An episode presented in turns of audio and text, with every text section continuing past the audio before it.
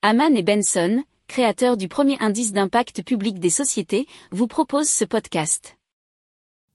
Bonjour à tous et bienvenue dans le journal des stratèges.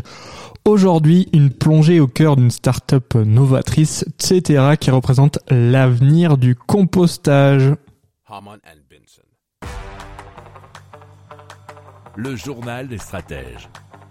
Tout ceci commence en novembre 2022 quand deux amis ont uni leurs forces pour créer Cetera. C'est une fondation certes récente mais avec un sacré élan visionnaire alors que la plupart d'entre nous pensions encore aux cadeaux de Noël ou aux festivités de fin d'année. Eh bien la startup Cetera avait déjà un œil fixé sur 2024 et pourquoi cette date? Eh bien, car une loi était en gestation prévoyant le compostage obligatoire dès le début de cette année-là. Etc. Eh bien, voulait faire partie du game, si on peut dire. Et elle s'est ainsi lancée dans la conception de composteurs visant particulièrement les entreprises et les collectivités avec une mission simple, rendre le compostage accessible et attrayant. Alors, mais que propose exactement etc. Eh bien, deux joyaux en tête de liste, les jardins composteurs, qui serait une fusion ingénieuse d'une colonne de compostage avec des bacs pour cultiver vos fruits, légumes ou même fleurs. Et pour ceux qui préfèrent aller à l'essentiel, bien sûr, des composteurs collectifs simples.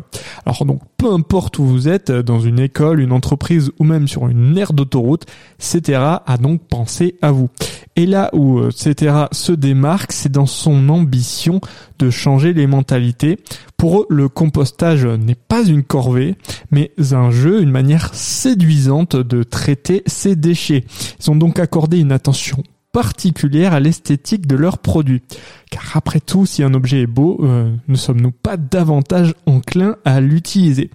Enfin, ne pensez pas que leur démarche s'arrête là, puisque l'engagement de CETERA va au-delà, privilégiant des matériaux français pour la fabrication de leurs composteurs et justifie ainsi un prix un peu plus élevé, mais pour une noble cause, celle de la durabilité et du soutien à l'économie locale.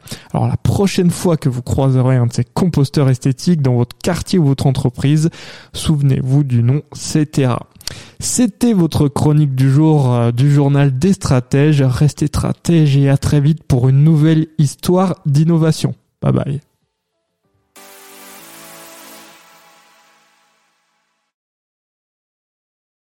Pour approfondir ces sujets, abonnez-vous à la newsletter de Haman et Benson et écoutez nos autres podcasts que vous retrouverez dans les notes de l'émission ou sur notre site internet.